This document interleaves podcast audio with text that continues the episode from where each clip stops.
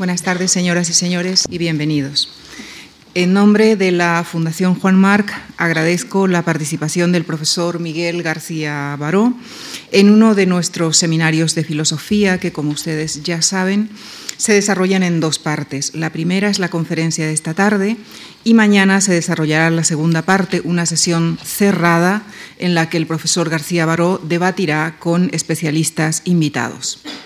El profesor García Baró estudió filosofía, filología clásica y teología en las universidades Johannes Gutenberg de Mainz, Alemania, y en la Complutense de Madrid.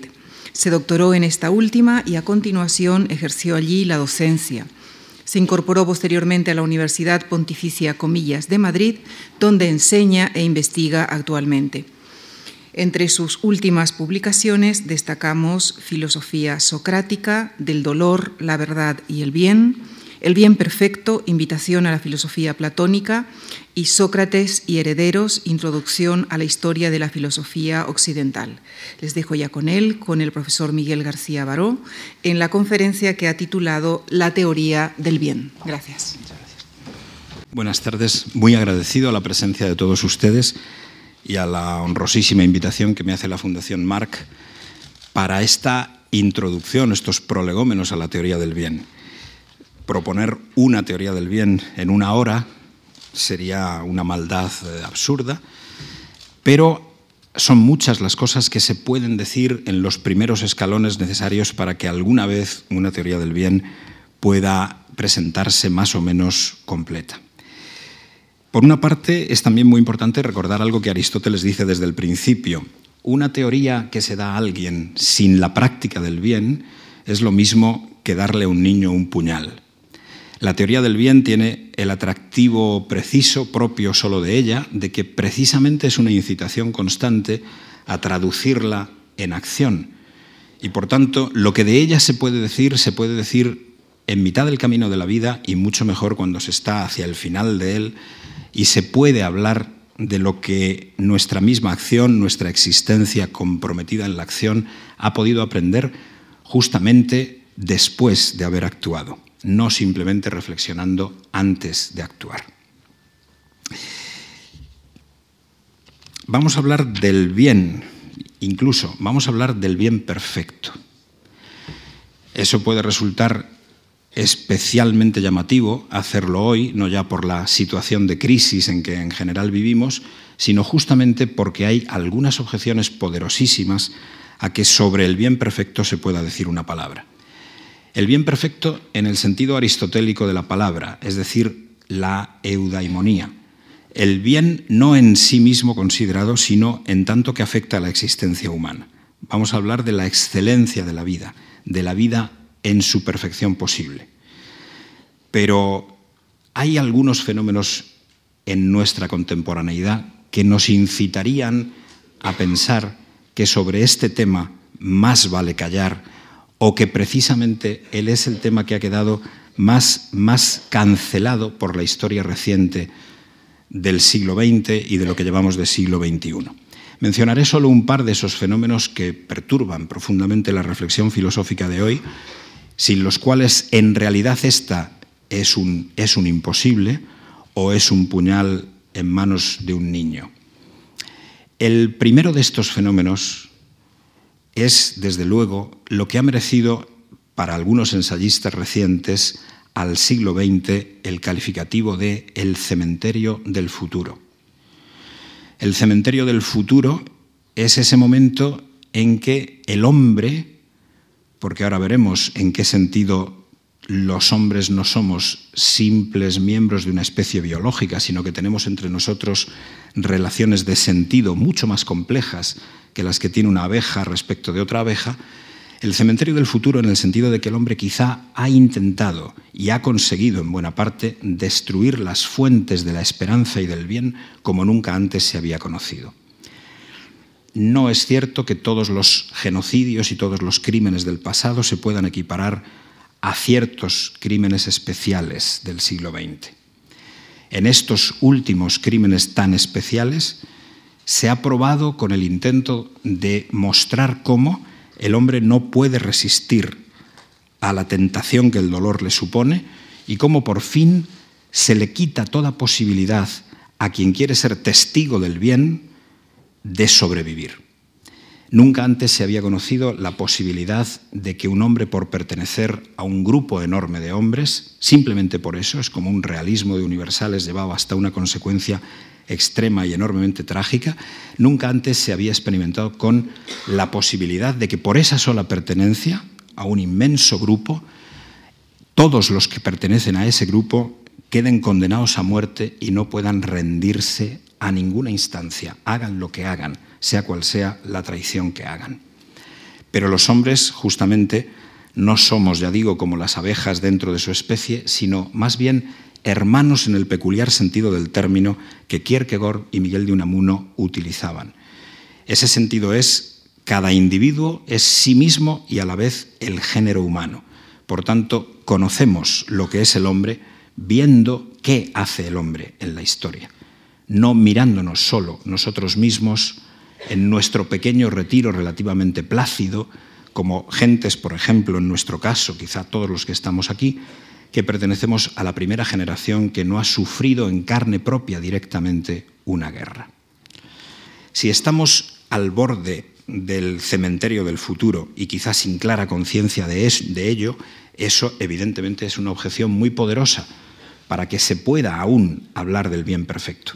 Algunos filósofos contemporáneos muy interesantes dicen por eso que en todo caso tendría sentido escribir en favor de la reparación del mundo, pero una reparación que se parece a curar una enfermedad gravísima con unas gotitas de yodo. Una dificilísima reparación después de que los hombres nos hemos puesto ante el espejo de lo que la humanidad logra ser y nos hemos reconocido en el rostro de verdugos auténticamente inhumanos y de víctimas sometidas a dolores que no han podido resistir. El segundo motivo de desconcierto ante la tarea de hablar del bien, y más aún del bien perfecto, es el hecho de que en nuestra sociedad quizá nada tiene menos propaganda a su favor que el ideal, permítanme ustedes usar una palabra bien clásica, bien potente y un tanto ya abandonada, que el ideal de la filosofía. La filosofía, esa única disciplina que no se puede definir recurriendo a diccionarios, sino que hay que definirla siempre en primera persona en cada uno de nosotros, tiene como objetivo conseguir que cada persona analice las raíces, las verdades radicales sobre las cuales su existencia está montada está siendo vivida. Luego veremos por qué en una teoría de la acción es imprescindible considerar esas verdades raíces siempre. Pues bien, yo creo que no cabe exagerar si decimos, justo cuando corremos el peligro de que ya no podamos reparar apenas el mundo después de los terribles males que ha conocido y de cómo eso ha manifestado qué es el hombre, justo en este momento posiblemente de nada hay una propaganda menos efectiva, menos fuerte, que del atrévete a pensar, analiza por ti mismo de qué verdades vives y no retrocedas en la tarea de buscar sus fuentes de sentido, sus fuentes de verdad, pase lo que pase, ocurra lo que ocurra. Pero esa es la definición de la filosofía. Una vida sin filosofía y una vida a la luz sombría de los acontecimientos históricos que nos han precedido en los últimos decenios, es una vida que se pone muy difícil la meditación sobre el bien. Pero también por lo mismo es una vida que necesita esa meditación. Como se decía cuando se emergía de los campos de tortura de Auschwitz, cuando se decía cuando se emergía de ellos, realmente cómo vamos a permitir que se dé en estas circunstancias especialmente duras la victoria ni al mal, que no es nada banal, ni al perverso, que todavía es mucho menos banal. Justo en una época como esta es imprescindible hablar del bien lo más que sea posible, a sabiendas de la primera advertencia que hice, en realidad solo hablar del bien apenas es nada, apenas es más que dar de nuevo un nuevo tipo de arma a niños. Otra objeción muy global a este tipo de reflexión se ha presentado desde lados muy diferentes de estos que acabo de mencionar. Recuerdo a Lev Chestov, uno de los pensadores más extremosos y por eso también más interesantes en el siglo XX. Para Chestov, el conocimiento dual del bien y del mal es ya una situación de tal imperfección para la existencia humana que lo que habría que decir es que la libertad solo debería entenderse no en esa lucha, no en la distinción bien y mal, no eligiendo el bien contra el mal, sino deshaciéndose de la idea de que algo necesario pende sobre nosotros. Es decir, que el bien solo se podría vivir cuando el mal ni siquiera es visible, cuando todo es posible, cuando nada es destino, cuando nada es necesidad. Yo creo que precisamente eso puede estar en el horizonte ideal de una teoría del bien, conseguir una vivencia de la libertad de tal, de tal potencia que podamos decir realmente todo es en cierto modo posible, pero que nuestra situación original es mucho más la que se describe en los textos platónicos con una hermosa palabra de grandísima precisión. Nosotros somos entidades intermedias. Estamos siempre en el medio del camino de la vida, en una especie de selva con los lobos y las panteras dantescos que nos acechan, pero aún no nos han devorado, y tenemos conciencia de que de alguna manera nada nos importa más que el problema del bien, que el problema de la vida excelente, de la vida buena, pero a la vez de que aunque eso nos importe tanto, en cierto modo vivimos despreocupados de cómo conseguirla. Vivimos lejos tanto del infierno y la desesperación como del cielo y la paz. La paz, la paz plena, es justamente aquello que no hemos conocido nunca. Así empieza Levinas, uno de sus libros más importantes.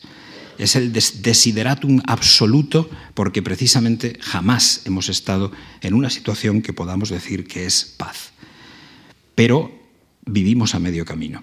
Sabemos que si nos preocupamos del bien, aunque tenga que ser pasando por el triste conocimiento dual del mal, y no podamos vivir simplemente como Chestov pedía, como Kierkegaard en el último estadio que él reconoce en la elaboración de cómo es la existencia humana también pedía, si nosotros estamos en esta situación in medias res siempre, también tenemos conciencia de que podríamos podríamos mejorar nuestra vida radicalmente y que para eso no vale cualquier método, no vale cualquier sistema.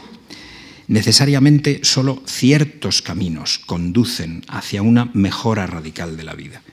Y digámoslo directamente, la pregunta más importante de todas las preguntas no es la pregunta por el ser, así se suele comenzar cuando luego se quiere denigrar la filosofía por abstrusa y por inútil, sino la pregunta cómo se debe vivir. Y este cómo se debe vivir ha sido respondido de una manera muy espectacular por un maestro próximo mío, querido, Michel Henry, de tal modo que si me baso primero en lo que él me enseñaba, para luego mostrar que no puede servirme del todo, eso nos pueda poner en el camino de la breve introducción a la teoría del bien que después podremos recorrer. Decía Michel Henry, hay dos realidades, dos modos de ser, es, su término un poco más técnico, el mundo y la vida que se oponen plenamente. El mundo es la exterioridad, el fuera, allí donde cualquier cosa puede pasar, donde de hecho cualquier cosa está ahora mismo pasando. Imaginen los crímenes que en este momento se están produciendo las barbaridades inauditas que están pasando en tantos lugares del mundo ahora. El mundo es una realidad que no filtra el mal, que lo deja pasar plenamente. En el mundo todo es posible, todo está siendo real. Todas las cosas están como extrañadas de su naturaleza y expuestas. El mundo es la condición de que todo se pueda comprar, vender, manipular. La vida, en cambio. Y aquí mi maestro no tenía palabras suficientes, escribió muchos libros solo intentando describir a qué se refería con la vida. La vida, la interioridad, la carne, el grito que en este momento notamos en el fondo de nosotros mismos, asegurándonos de que estamos vivos y existentes, de que estamos llenos de afectos, llenos de deseos, llenos también de gozo. Pero el saber de la vida se opone al saber del mundo de una manera dramática en el pensamiento de mi maestro.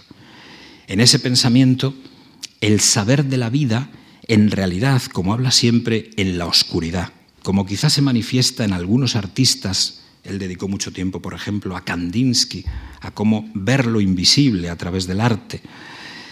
Como el saber de la vida es oscuridad, es silencio, es noche, es secreto, Michel Henry subrayaba constantemente el hecho de que nosotros nos olvidamos de la vida y nos proyectamos directamente solo sobre el mundo, como si en el mundo debiéramos ganar el bien. Y él, al describir esa zona oscura que nosotros todos vivimos tan profundamente y tan desatendidamente, aunque nos importe a la vez siempre, decía, la vida lo primero que no es es tiempo. El tiempo es la condición del mundo. Nos, nos engaña el mundo sugiriendo que la realidad es todo ese pasar del tiempo tan rápido delante de nosotros que, puesto que cuando lo pensamos, igual que hacía San Agustín, tendríamos que decir, el pasado ya no existe, el futuro aún no existe, solo el presente existe, entonces, si todo está en el tiempo, mi existencia en el tiempo, todo en el tiempo, mi vida en el tiempo, si no hay entrañas secretas de carne vital, entonces lo que sucede es que la realidad, la auténtica realidad, es apenas una laminita entre nos seres, pasado y futuro, que casi no podemos disfrutar, que se nos escapa y se muere en el momento en que nace. Pero decía Michel Henry, en el fondo es al contrario. El hombre ha permanecido siempre ahora, en una hora quieto, en una hora eterno. Desde que nacemos hasta que morimos, por delante de ese ahora fijo, pueden pasar infinidad de espectáculos, pueden pasar bienes y males en tropel, en cantidades ingentes, pero nosotros permanecemos ahora. Nosotros somos una memoria quieta, una especie de memoria eterna, que va creciendo desde dentro en algo que no habría que llamar tiempo, habría que llamarlo, y él no sabe qué, palabra emplear, yo le decía, bueno, las palabras de Bergson, evolución creadora, él decía, no, es que esta vida que se, acrecienta desde sí misma, donde nada se pierde, donde nada se olvida, donde todo es como si macerara y va modificando el sentido de lo que vivimos a continuación, de lo que se presenta de nuevo en este ahora, esa memoria que crece desde sí misma es, es absoluta, es revelación absoluto, absoluta, es verdad primordial, es noticia de Dios, es Dios mismo en nosotros. Y citaba al maestro Eckhart y decía, nosotros cuando recurrimos a lo que hay en nuestro centro de vida y no lo mundanizamos, no lo proyectamos fuera, no creemos que esté pasando y pasando y pasando, sino nos fijamos en su presente eterno, entonces en ese instante estamos como conectados con todas las vidas y con lo absoluto y estamos viviendo de lo absoluto mismo. Y en ese sentido, él decía, este presente nuestro, cuando cuando lo interpretamos como carne y no como mundo, como eternidad y no como tiempo, es ya gozo, es sentido pleno. Y Michel Henry no quería hablar del mal. Yo creo que ese modo tan rápido, tan exaltado, tan interesante por otra parte, porque no está nada de moda en la filosofía del presente el referirse así a lo que es la subjetividad de cada uno de nosotros, tenía un problema decisivo que supo apuntar magníficamente otra de esas personas que aún marcan nuestra época o que la sostienen, como los sabios que son columnas del mundo según el Talmud. Me refiero a Elie Wiesel, el superviviente de Auschwitz.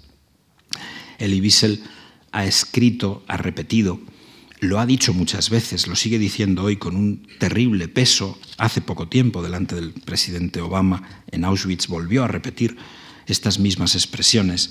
Decía, los santos son los que mueren antes del final.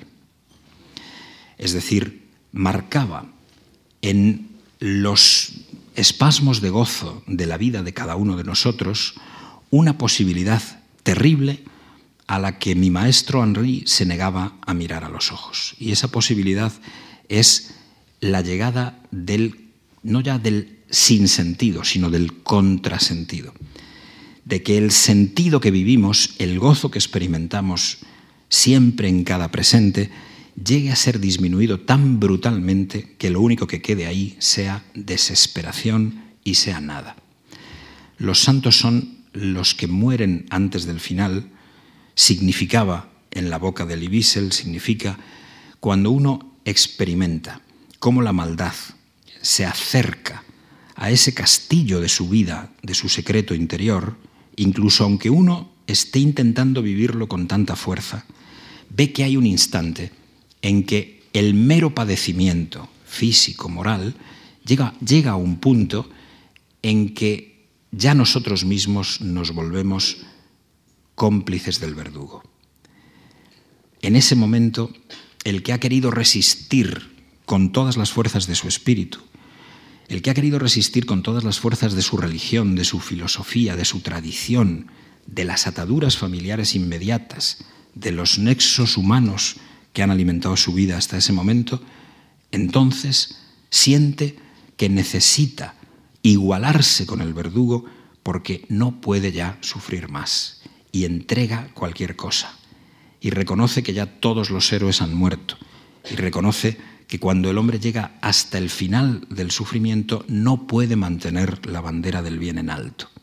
Y Elie Wiesel experimentó y en su rostro no sé cuántos años son ya, casi 70 años después se sigue viendo lo mismo, experimentó al abandonar a su padre a la muerte una liberación, un por fin ya libre.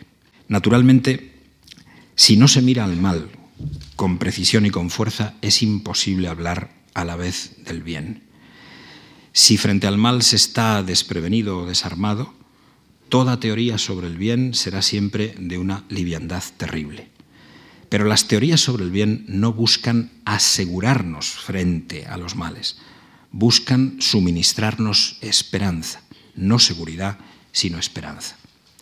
Lo que Elie Wiesel subraya con esa frase terrible, con esa frase atroz, que él mismo luego no ha podido vivir del todo hasta el final, puesto que se ha convertido en Premio Nobel de la Paz, en resistente en nombre de la no violencia, es decir, ha querido cumplir el mandamiento, no le deis la victoria póstuma a vuestros verdugos, ni aunque hayáis sucumbido alguna vez a ellos. Elie Wiesel lo que resalta entonces es que hay dos formas del mal, no solo una, que es necesario mirar con detalle. Yo las voy a pasar naturalmente muy deprisa, puesto que esto es tema para muchas más horas que las que esta tarde podemos estar juntos. El primero es el mal que se hace. Y una doctrina antigua que parece que tiene origen en Sócrates, pero que en realidad ha sido bueno, elaborada por los discípulos enloquecidos de Sócrates, que fueron los cínicos, y después por los, por los discípulos pedantes de los filósofos enloquecidos, que son los estoicos, dice directamente que quien no hace el mal, quien consigue no hacer el mal, se vuelve invulnerable al mal ni un dios, ni la muerte, ni otro hombre, ni ninguna clase de dolor puede dañarlo. Solo hacer el mal es mal. Y naturalmente, hacer el mal no nos sabe a dolor. Hacer el mal es cubrir una necesidad nuestra, por patológica que sea, y en el momento en que hacemos el mal, en el momento en que el verdugo está forzando a la víctima o en el momento en que hacemos un mal mucho más superficial que eso, en realidad gozamos, no sufrimos. La tesis socrática no era simplemente el que no hace el mal se vuelve invulnerable al mal. Esa era una ironía que Sócrates empleaba como siempre, porque todos los argumentos de Sócrates están destinados, son ad hominem, son al interlocutor es como para mostrar, tú no has pensado suficientemente lo que dices, pero no para enseñarle una doctrina ya hecha. Lo que en realidad Sócrates quería decir, y lo que la ética antigua quizá no vio con toda precisión, es justamente que si el hombre cede a la tentación de hacer el mal, es ya porque de alguna manera está sufriendo un tipo de mal previo que hay que tener absolutamente en cuenta ese mal que se sufre, que no se hace y que es tan peligroso, es el miedo. Miremos este punto brevemente porque es absolutamente esencial en el resto del desarrollo. Las formas del mal son dos, el mal que se hace y el dolor que se padece, el miedo que se padece, pero en el fondo siempre se trata de dolor. Y el dolor, que es la experiencia de la maldad del mal como tal, es siempre la experiencia de la falta de sentido, de la resta de sentido, de que falta sentido o de que ya no hay ningún sentido. El que hace el mal parece que lo hace gozando y el que recibe el mal lo recibe sufriendo. Evidentemente recibir un mal no es volverse malo, faltaba más. Pero es una exageración de la ética estoica. Cuando, por ejemplo, Séneca, Cicerón, perdón, Cicerón hace decir a Pompeyo el Magno en determinado momento, hay dolor por más que me muerdas, por más que te presentes y me atormentes, no lograrás confesar que tú eres un mal, porque solo es un mal el mal que adrede yo hago. Esa exageración es extraordinariamente peligrosa. El hombre tiene que saber desde el principio que él es, que él es vulnerable. La vulnerabilidad, la fragilidad del bien, la vulnerabilidad ante el mal, es absolutamente un factor fundamental de nuestra existencia. Frente a ella no podemos protegernos del todo. Y justamente por eso una simple teoría del bien no puede tampoco defendernos.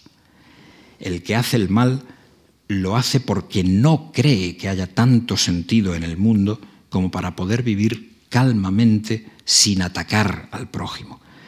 El que hace el mal tiene una idea que expresó en la ética antigua un moralista ateniense que no sabemos si llegó a existir más allá de en la pluma de Platón, es porque piensa que la vida humana debe sencillamente llenarse de deseos lo más que sea posible y luego llenarse de recursos con los que satisfacer esos deseos.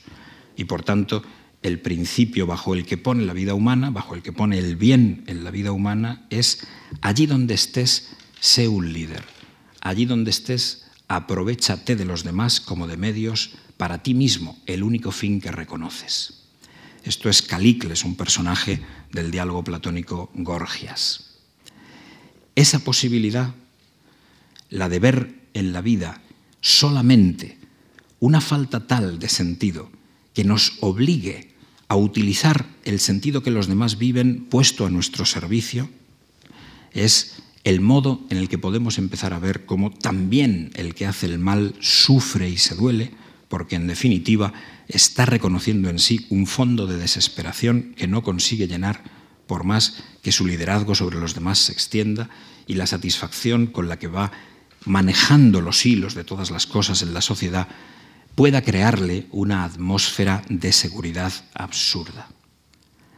Pero por supuesto, aunque el dolor no convierta a la víctima en mala, el dolor permite, hace que la víctima reconozca no solo su vulnerabilidad, sino también la imposibilidad de por sí sola llegar a hacer de su vida una obra de arte perfecta. Necesita de los demás.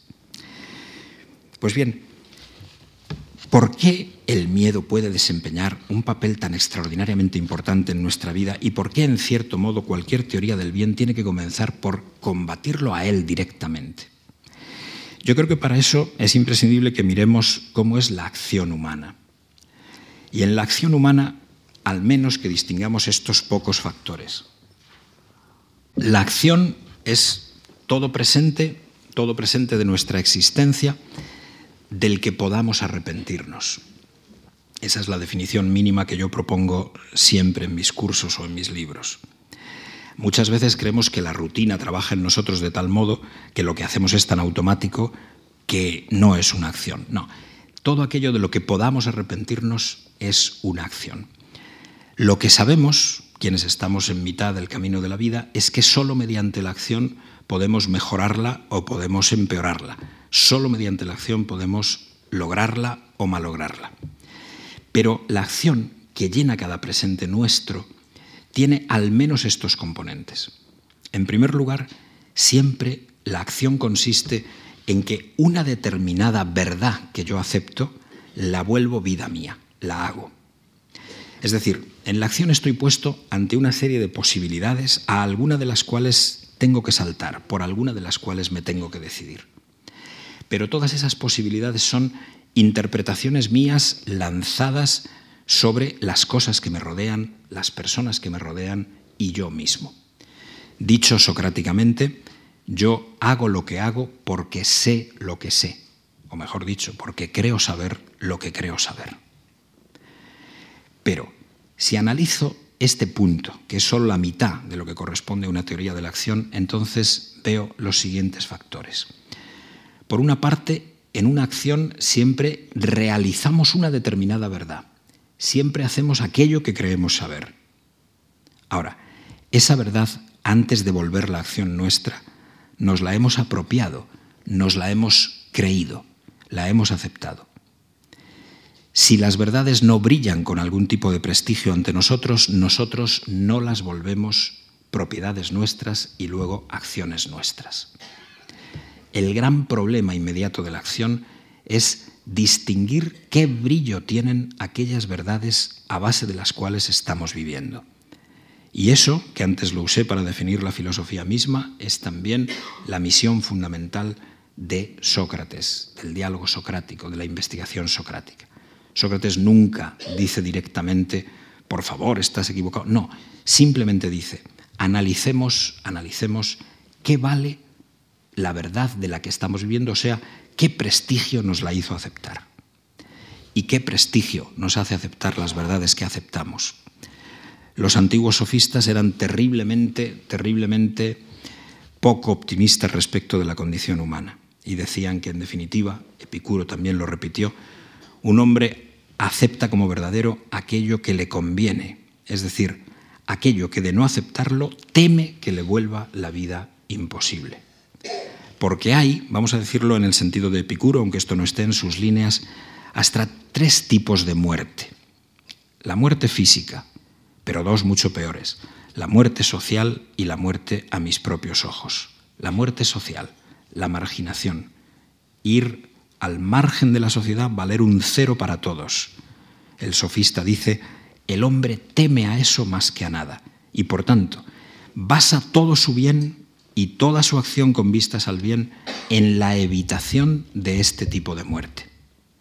Y Epicuro añadía un tercer tipo de muerte y así fijaba el problema del bien de una manera todavía más original.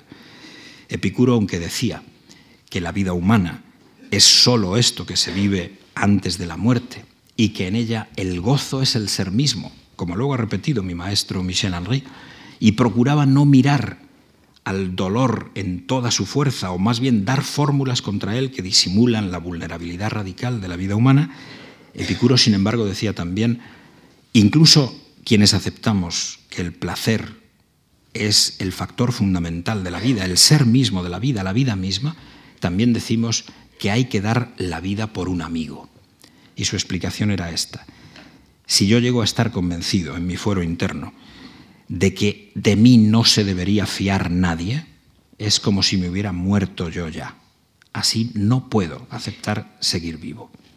Estos tres tipos de muerte tenemos que mirar con todo cuidado si no son en realidad los que determinan el prestigio por el que aceptamos las verdades sobre las que vivimos.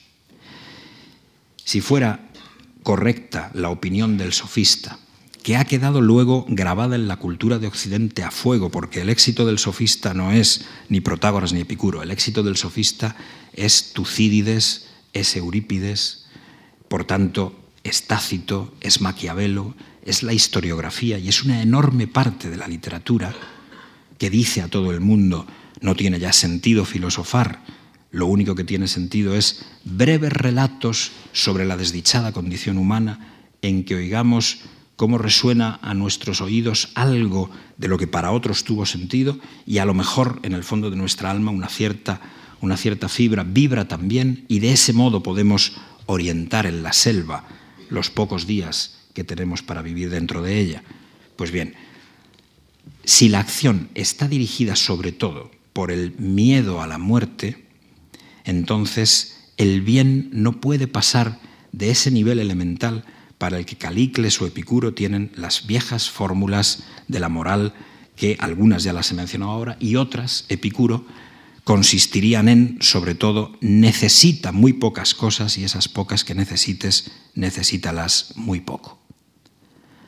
Pero la verdadera posición de la teoría del bien debe comenzar por decir, es verdad que la acción tiene un factor más, no solo esto de las verdades que se apropia algún sujeto porque brillan con cierto prestigio y las volvemos entonces nuestras decisiones, es verdad que además en la acción hay lo que un poeta español llamaba un aullido interminable, un no poder tomarse tiempo para pensar del todo, y que ese factor hace que creamos muchas veces que en realidad no podemos pensar lo suficiente en nuestra vida, que vamos embarcados tan deprisa en ella, que ninguna teoría del bien que no sea los bienes inmediatos podrá nunca convencernos, y por tanto que no existe filosofía, sino solo literatura o historiografía.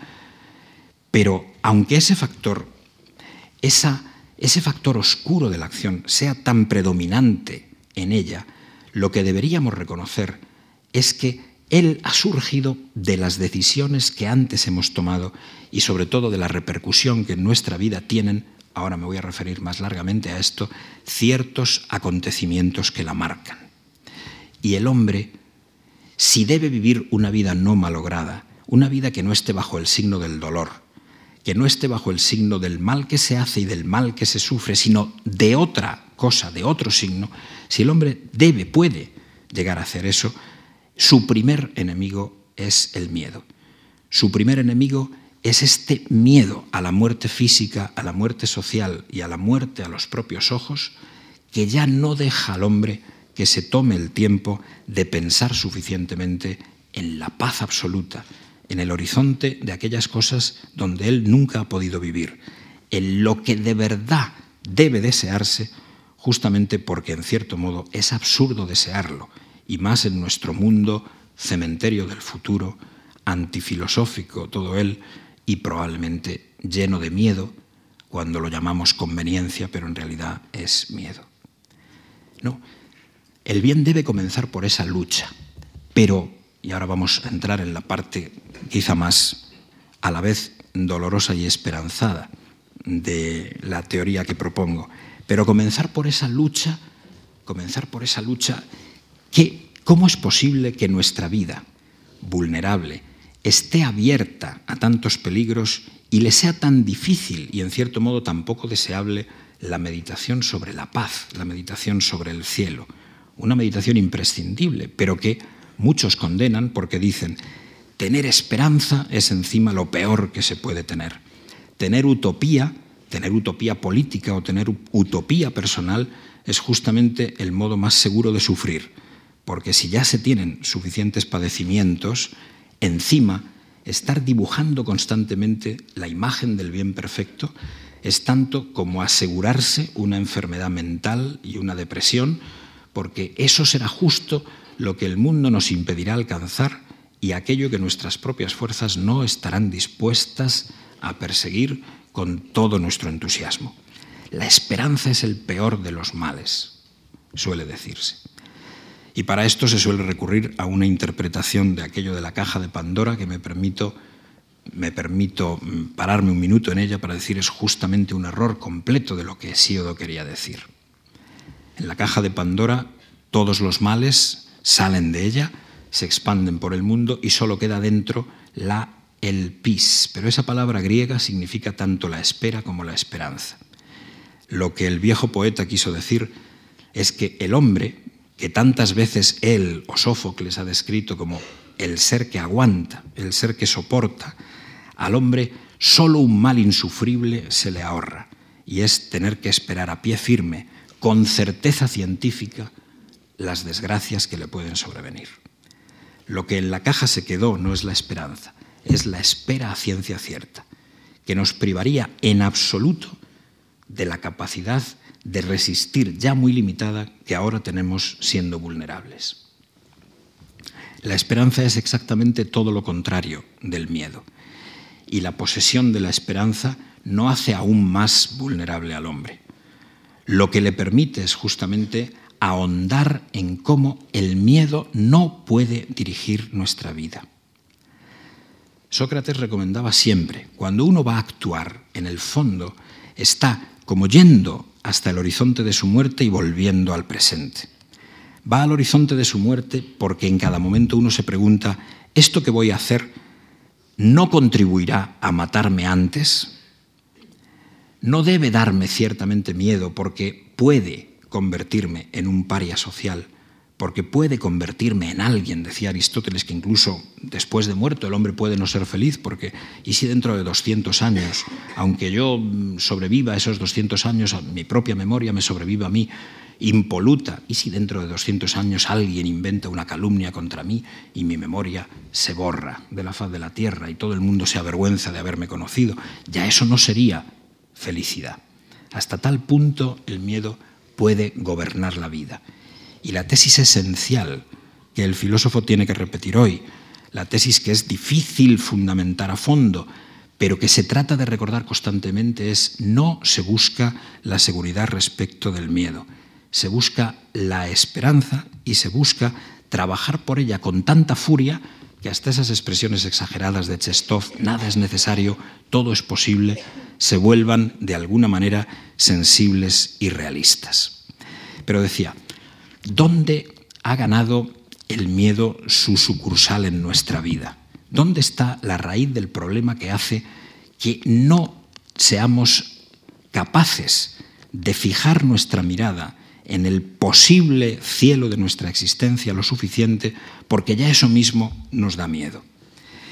Yo creo que es absolutamente esencial reconocer en el principio de una teoría positiva sobre el bien justamente que en nuestra existencia no solamente hay acción en el sentido que antes he dicho, mucha ensoñación, mucho recibir experiencias que apenas utilizamos, pero que son, bueno, ir viendo cómo la vida se va desarrollando tranquilamente porque las certezas que tenemos las va confirmando la vida a cada día, todo lo que sabemos sobre las personas y las cosas se reconfirma constantemente. No, hay algo más en nuestra vida de lo que la filosofía ha huido habitualmente y que sin embargo es el gran tema para el futuro, para el presente, y a muchos nos extraña que no lo haya sido tanto para el pasado. Yo no tengo un nombre técnico bueno para esto. Eh, los colegas franceses que trabajan en la misma dirección lo llaman événement desde los trabajos de Levinas a los actuales trabajos de Claude Romano y de otros, y por tanto, aunque esa palabra está también en español teñida con algunos acentos que quizá no sean los que yo prefiero, puedo uh, valerme del término acontecimiento.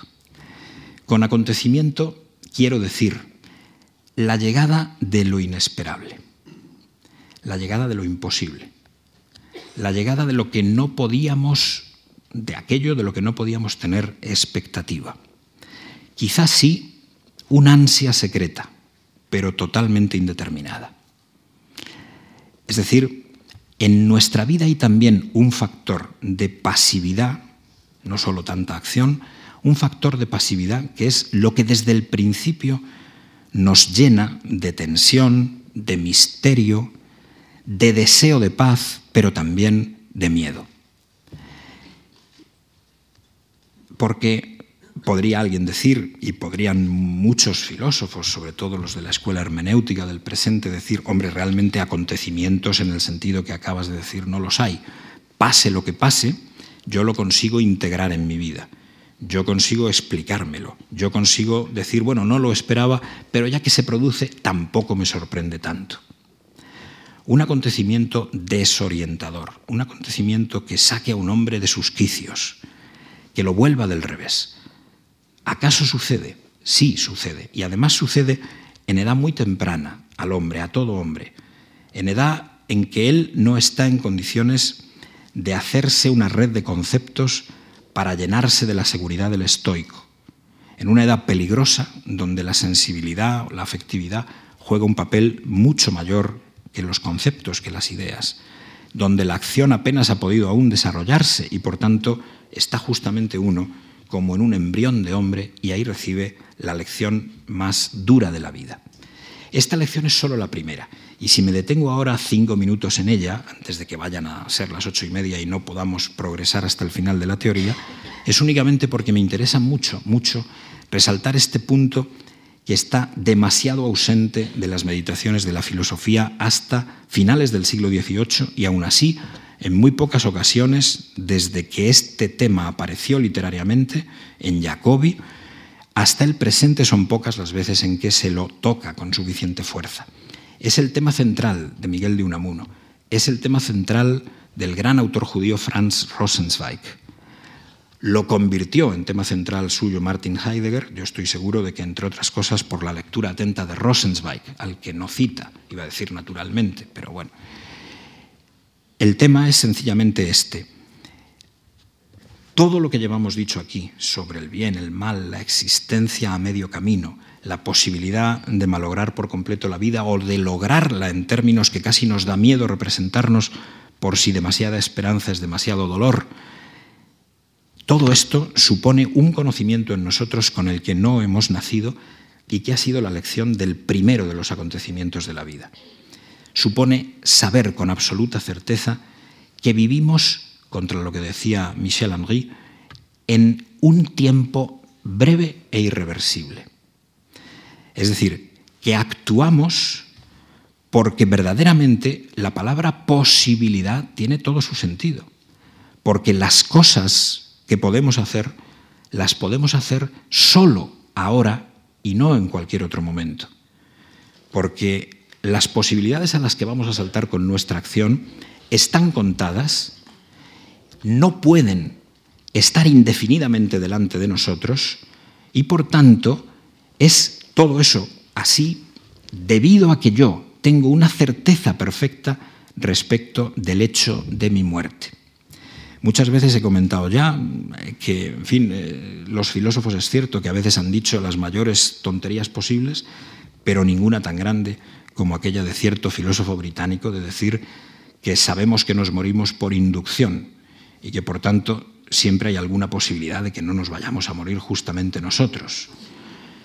Si eso fuera así, realmente nuestra situación sería la de los personajes borgianos del relato Los Inmortales, en que, como a lo mejor tengo todo el tiempo del mundo, ¿qué más da que haga el idiota esta tarde o que haga el santo mañana o que lo haga dentro de 10 millones de años? Todo da igual. Da igual estar vivo que estar muerto, decía Pirrón de Elis. Da igual estar vivo que estar muerto si no hay muerte. El conocimiento de la muerte es el primero de los acontecimientos. La muerte no nos llega cuando llega el final biológico. La muerte nos visita en la infancia y nos deja una huella que precisamente llena de tensión y también de vulnerabilidad, de pasión, de deseo de verdad y también de miedo la vida humana. La administración del conocimiento de la muerte es absolutamente clave para cualquier teoría del bien. Y eso es porque cuando llega ese conocimiento, llega con un aspecto que es el que fundamentalmente describió Unamuno con el término congoja y luego Heidegger con el término angustia. Me referiré a congoja unamuniana sobre todo. Unamuno, este aspecto al que me voy a referir lo acongojaba tanto a Unamuno que de hecho apenas lo menciona en el sentimiento trágico, lo roza, porque el verdadero sentimiento trágico es el que se oculta en él y el desarrollarlo hubiera sido seguramente demasiado para la sensibilidad de don Miguel. El problema es sencillamente que la llegada de la muerte nos llena con algo que sí se atrevía a llamar Unamuno la contrarracionalidad de la idea de felicidad, de la idea de bien perfecto, de la idea de eudaimonía. Es contrarracional sencillamente por esto. La palabra es fea y es inadecuada, pero es la que usaba Unamuno. La felicidad es contrarracional porque cuando veo que he de morirme, Empiezo por no comprender en absoluto qué significa existir, ya que si todo se muere nada tiene sentido, pero si no hubiera muerte nada tendría tampoco sentido. Por tanto, la alternativa es invivible. La alternativa cierra el corazón, cierra la garganta, como lo cierra la congoja, como el corazón se cierra con la, sístole cardial, cordial.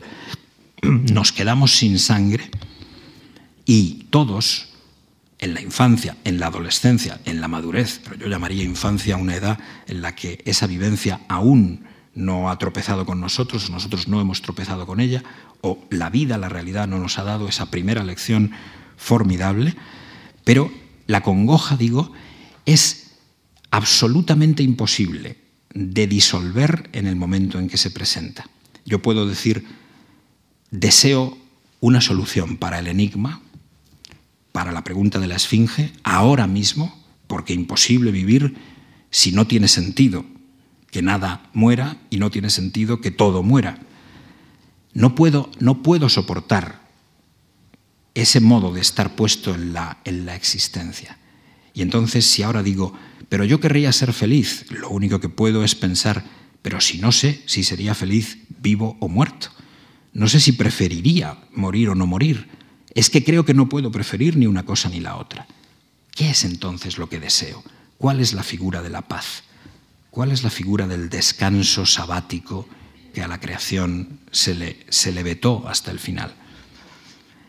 Y sin embargo, la respuesta inteligente del hombre, de todo hombre, inteligente pero, pero difícil, porque abre la vida a un tremendo abanico de posibilidades que por eso la hace frágil, precaria, vulnerable, llena de miedo, llena de pasión, llena de valor, llena de eros, y el eros es recurso, no solo es pobreza, es hijo del recurso también. Digo, ese momento peculiar con el que todos hemos respondido es, yo quisiera la respuesta ahora, pero no la puedo conseguir ahora. El pensar en profundidad, decía Rosenzweig, en este momento, buscando cuál es la esencia de las cosas para que me responda la realidad ahora.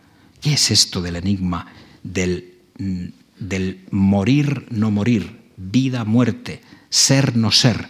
¿Qué es el enigma? Levinas lo llama lo que hay, la totalidad. Antes lo llamé yo mundo al principio, la totalidad. ¿Qué, ¿Qué enigma es este y cómo se resuelve? Quiero la respuesta ahora. La respuesta ahora no se da. La respuesta es solo paciencia. Rosenzweig cita ahí a Cervantes, paciencia y barajar. Paciencia, soportar la congoja e ir dilucidando con la acción si no podrá pasar que ya que hemos recibido un acontecimiento, ya que llegó lo inesperable y ahora se ha vuelto inolvidable, no pueda suceder que algún nuevo acontecimiento nos libere de la congoja. Ese segundo acontecimiento puede llegar, pero no es imprescindible que llegue, como sí es imprescindible que llegue el acontecimiento muerte. El acontecimiento muerte es la creación del hombre. El acontecimiento muerte es lo que hace que nuestra existencia tenga interés, tenga pasión. El acontecimiento muerte, se atrevía a decir Rosenzweig, es el muy bien que pronuncia Dios el sexto día de la creación cuando ha hecho al hombre y lo hace mortal. Pero él no es el único. Un sujeto que recibió una lección tan tremenda a edad tan temprana, que fue así de maltratado y que no puede interpretar que esto sea simplemente, bueno, una incomodidad de la vida, como decía el estoico, para que aprendamos un poco. No, es la lección que nos despierta definitivamente a la vida, que nos pone en tensión hacia el bien y hacia el peligro del mal. Digo, el que ha sufrido un acontecimiento puede esperar otros, y esa es la respuesta que en el fondo todos hemos dado a este problema. No la respuesta un poco insensata de Camus, ¿me suicido? ¿No me suicido ahora mismo? No. La acción podrá explicar más. La acción y también los nuevos acontecimientos que me puedan esperar en el futuro. Lo inesperable no pasa solo una vez, quizá pasa más veces pero quizá. Al hombre, con el acontecimiento muerte, se le abre una especie de duplicidad en su vida que normalmente es la que cargamos ya para siempre. Por una parte, estamos todos atentos a los misterios que hay por debajo de la superficie de las cosas que nos ocupan a diario. Pero, por ejemplo, Heidegger describía cómo ese estar presente al misterio de la vida es tan duro que en el fondo como angustia, como es un lugar donde no se puede vivir, donde uno no puede hacer su casa, el hombre está constantemente huyendo de ese asunto, preocupándose de lo que sea con tal de no preocuparse de ese tono fundamental en su vida que está ahí debajo resonando. Heidegger no, mencionaba la infancia, como si lo hago yo, pero que está por debajo resonando siempre y que nos puede asaltar en cualquier momento. Nos ocupamos de muchas cosas para no estar atentos al fondo del misterio. Todos sabemos que el ser y la felicidad son misteriosos. Ninguno de nosotros desesperó en el comienzo. Todos esperamos de la acción y de los acontecimientos algo más. Pero en esa dualidad caben sobre todo dos grandes posibilidades. Es la dualidad en que nos deja el acontecimiento muerte mientras nada más pasa. Una posibilidad la han descrito una y otra vez los filósofos, los no muchos que se han referido al acontecimiento muerte con fuerza. Sobre todo lo hace Kierkegaard. Y es la posibilidad de Calicles a la que me he referido antes. Bueno, ante el hecho de que no podemos resolver el enigma, simplemente olvidémonos de la muerte y procuremos hacer de nuestra vida una obra de arte tan consistente que en ella no se pueda decir que en ningún momento ha sido menor en gozo que, que, si hubiéramos sido dioses, que si no hubiéramos tenido la muerte por delante o en el horizonte. Pero otra posibilidad es justamente la primera forma de la filosofía, permanecer atentos al misterio, permanecer atentos a la congoja sin dejarnos captar en ella, pero hacer que de alguna manera nuestra vida esté siempre en cierto modo modelada, como decía yo antes, macerando el sentido de esa durísima lección primera. Y así podemos estar esperando y no solamente confiando en que los gozos efímeros de la vida, quizá la ciencia, que puede llegar entonces como una especie de noticia que hasta nos libre de enigmas y de misterios, y ese puede ser un papel terrible, que desde luego no es el que tiene que hacer la ciencia, pero puede hacerlo, el determinar por, por, convencernos de que en el fondo las únicas preguntas que tienen sentido son las que se plantean en la ciencia dura de la naturaleza y que por tanto, aunque uno sufra de estos enigmas, de estos acontecimientos, de estas lecciones, eso en el fondo es algo de lo que podrá irse curando a medida que reconozca que en el fondo todo es química. ¿no? La primera posición filosófica consiste más bien en esta espera llena de afectividad, sin perderle la mirada a la esfinge, que es capaz de trabajar, por supuesto, en la ciencia, por supuesto, en la construcción del mundo, por supuesto, en la comprensión del sentido de todas las cosas, pero no pierde de vista ese peculiar problema. Y llega un momento en que se presenta el segundo de los acontecimientos, llega, yo diría, si uno lo preparó con esa forma primera de filosofía que es no hacer que nuestra sensibilidad se embote, no permitir que las dificultades, las pasiones profundas de la vida lleguen a ser para nosotros solamente un tema, un tema olvidado o un tema de distracción o un, bueno, un vago recuerdo que no nos atrevemos a volver a resucitar fuertemente en nosotros. Si permanecemos atentos suficientemente, yo creo que se ha de producir el segundo acontecimiento que ha permitido decir a la filosofía desde muy antiguo, a Sócrates el primero, a Kant después, algunas de las cosas que en la primera parte de la conferencia de hoy oíamos. La liberadora de las liberadoras, el mensaje liberador de, de todos los mensajes liberadores que pueda haber, es el que surge cuando por fin adquirimos una certeza que sitúa Kant en el principio mismo de la vida moral y que solamente en virtud de un acontecimiento ha podido llegar hasta nosotros, no en virtud de nuestro conocimiento del mundo, no en virtud de nuestro conocimiento de la ciencia, no tampoco sacado solo de nuestro propio fondo, como si quisiéramos tirar de nuestra congoja tirando de nuestros propios pelos y así sacarnos del pozo. Ese acontecimiento es el momento en que un hombre reconoce que hay cosas que no se pueden hacer aunque haya que morir por no hacerlas y hay otras que hay que hacerlas aunque haya que morir por hacerlas. Esa verdad no puede proceder del mundo en el sentido de Michel Henry. Esa verdad no puede proceder solo de mí. Esa verdad compromete necesariamente, como ha podido decir la filosofía judía contemporánea, no tanto Kant mismo, sino sus sucesores, los neocantianos, Hermann Cohen, Franz Rosenzweig y sobre todo Emmanuel Levinas, casi ya en nuestros días, tiene que proceder de una sorprendente noticia que es la absoluta alteridad del otro humano que nos manda que nos obliga, que nos dice como si Él fuera un mandamiento, como si Él fuera una, mitzvah, como si Él fuera la voz de la Torah, que nos dice que pase lo que pase con nuestra vida, algunas cosas a Él no se le deben hacer sin importar lo que a nosotros nos pueda ocurrir. Ese conocimiento libera del miedo. No da una solución al enigma de la muerte.